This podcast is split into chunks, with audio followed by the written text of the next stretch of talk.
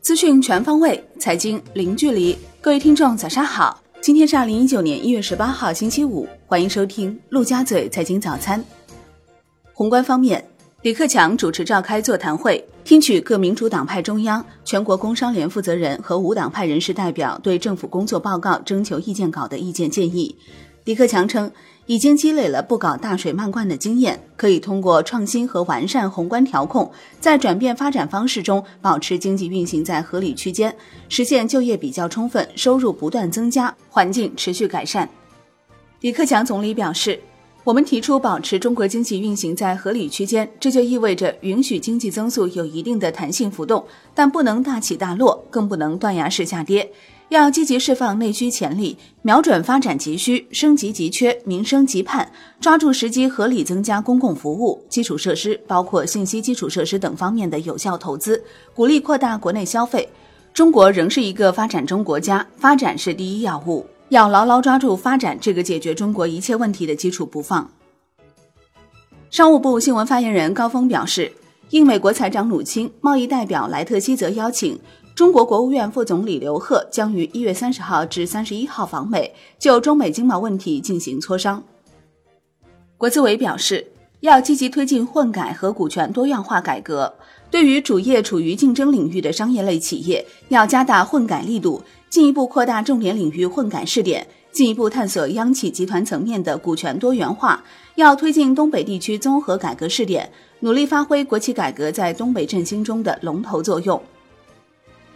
央行公开市场开展两千五百亿元七天期、一千五百亿元二十八天期逆回购操作，当日有两百亿元逆回购到期，实现净投放三千八百亿元。s h i b o 多数走低，隔夜品种跌四点七个 BP，报百分之二点二五九零；七天期跌二点九个 BP，报百分之二点六一一；十四天期跌零点七个 BP，报百分之二点五六九。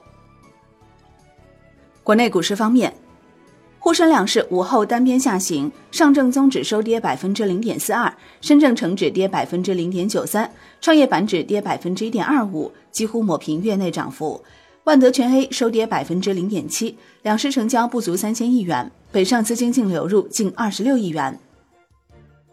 香港恒生指数收跌百分之零点五四，恒生国企指数跌百分之零点四一。内房股几乎全线下挫，碧桂园跌百分之三点五，领跌蓝筹；龙湖集团跌超百分之九。全日大市成交升至九百七十四点零三亿港元，前一交易日为八百七十四点七三亿港元。中国台湾加权指数收盘涨百分之零点二六。深交所表示，二零一九年将积极引导上市公司通过并购重组推进供给侧结构性改革。大力支持新技术、新产业、新业态、新模式企业通过并购重组进入上市公司。股市交易松绑再出一招，严格风控下，程序化交易有望重回 A 股。监管层此前邀请了券商等金融机构商讨重启程序化交易的相关政策。从目前券商业反馈情况来看，监管层首批开闸或从规模较小券商开始。